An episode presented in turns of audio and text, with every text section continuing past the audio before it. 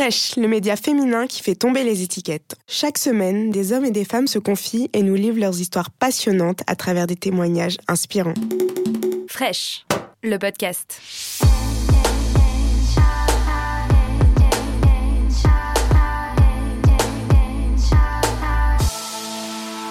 Rasoir, ça coûte plus cher quand c'est rose que quand c'est pas rose. L'autre jour, j'ai couché avec une fille. J'ai pas le temps de vous expliquer comment j'ai fait pour la convaincre, mais retenez juste que petit 1, elle était d'accord, et petit 2, elle existe. Mais peu avant de lui avoir fait l'amour pendant quand même euh, plusieurs minutes, en me voyant nu pour la première fois, elle a fait Ah mais t'as des poils Et moi je pensais que ça c'était une assez bonne bande-annonce de ce qui allait suivre. Je pense qu'elle pensait que sous la pomme d'Adam, je cessais d'être un mammifère.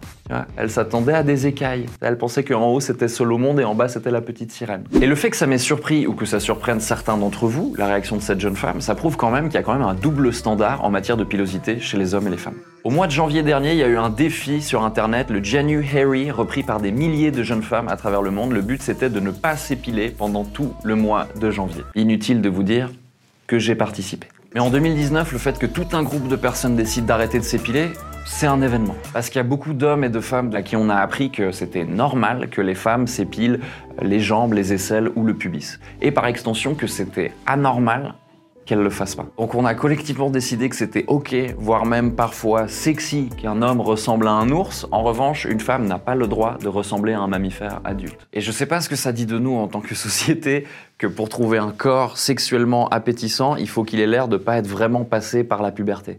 Parce qu'au départ, on a tous des poils mais ça choque que sur la moitié de l'humanité en fait. Parce que les hommes, il y a très longtemps, en qualité de personnes frappant plus fort en cas de conflit ou de match de tennis, un jour on a regardé les femmes et on a dit ouais mais faites-vous belle, enlevez les poils, rajoutez de la peinture, faites quelque chose. Et quand on a demandé aux hommes si nous on comptait prendre soin de nous, on a répondu euh, reste tranquille. Déjà, si t'es gentil, peut-être que je me lave.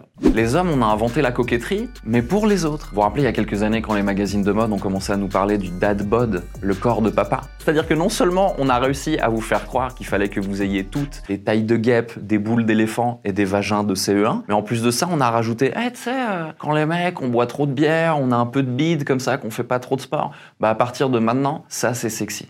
Franchement, les mecs, je pense qu'à un moment donné, elles vont se rendre compte qu'on se fout complètement de leur gueule. Un rasoir, ça coûte plus cher quand c'est rose que quand c'est pas rose.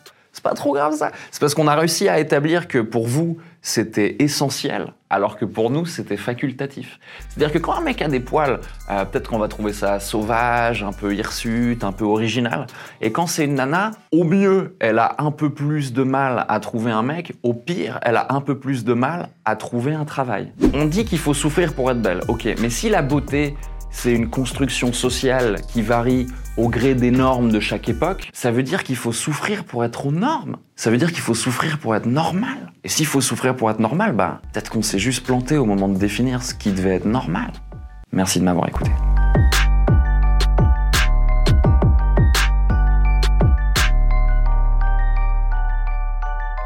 Si cet épisode vous a plu, abonnez-vous et n'hésitez pas à en parler autour de vous.